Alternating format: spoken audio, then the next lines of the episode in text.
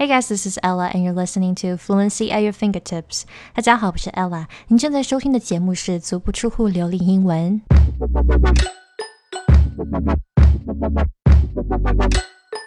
Hello，大家好，今天我想跟大家聊聊口语怎么学。其实学口语跟这个学冰雕很像啊、我这么说，你们可能会觉得哇，你是不是莫名其妙？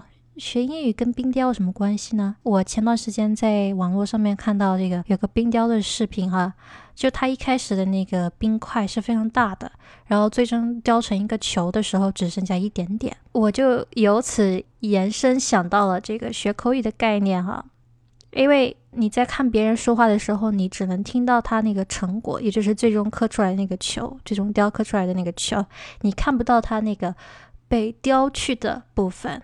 被雕去的部分是什么呢？就像我们平时阅读、听力积累的这些单词、表达方式等等。这就好比我们看到一个人听他说英语的时候，就觉得哇，他的口语很好。其实他不光光是口语好，其实他还有阅读、听力，还有他的语法、知识啊，他词汇量都比你好。口语只是他英语好的一个表现，最最能够看见的部分。就是他被雕去的部分，你都没有看到，有很多这个他的在英语上面的做工你是看不到的，是隐形的。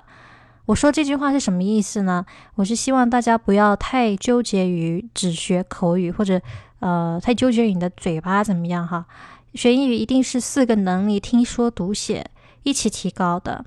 就是你要先积累最原始的这个十块，就是你平时你不能只学那五百句，你不能只学再多。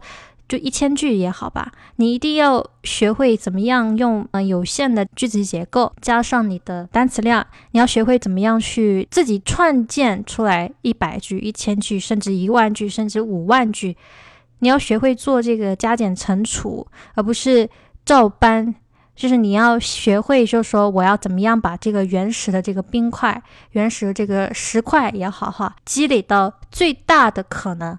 我首先我这个基础就要有，然后我到了那个应急的场合的时候，我到了我要说话的时候，我自己可以去雕刻，我根据我想要的那个形状，我去雕刻掉。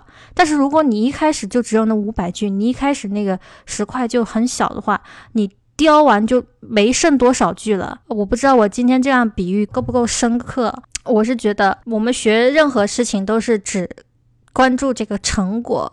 然后关注成果是没有错，我知道成果非常光鲜亮丽，但是你要倒退一步去往后往后推。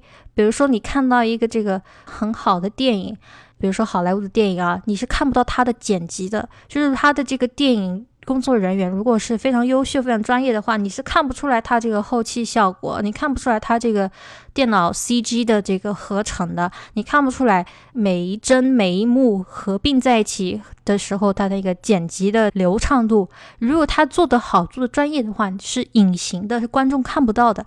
包括灯光啊，包括演员的这个选取啊，它都有一道一道工程的。如果说你只是看到结果，觉得哇，这个这个电影给你看上去非常简单，就是很容易的事情嘛。你也想通过这个简单的方式去学任何一门手艺的话，你反而是聪明反被聪明误。就是它看上去简单，不代表说它的就简单。虽然没有那么难，但是你不能过分的去简单化它。就像我们学英语的时候，你不能过分的就说我只想学口语，我什么都不想学。可是口语就是那个我们最终英语。呃，综合能力提升的一个体现啊，阅读、听力这方面都好了，你口语自然就好了。但是反过来说，如果你只想学，嗯，所谓的那种五百句，或者你只想跟外教随便聊一下，聊天、聊天、聊天，好像就是啊，你看我在聊天，我就是在用我的嘴巴，就是在锻炼我的口语嘛。这样的是提高什么都提高不了的，你就只能说开场白，就只能说一句话，可能有的时候你脑中一句英文都没有。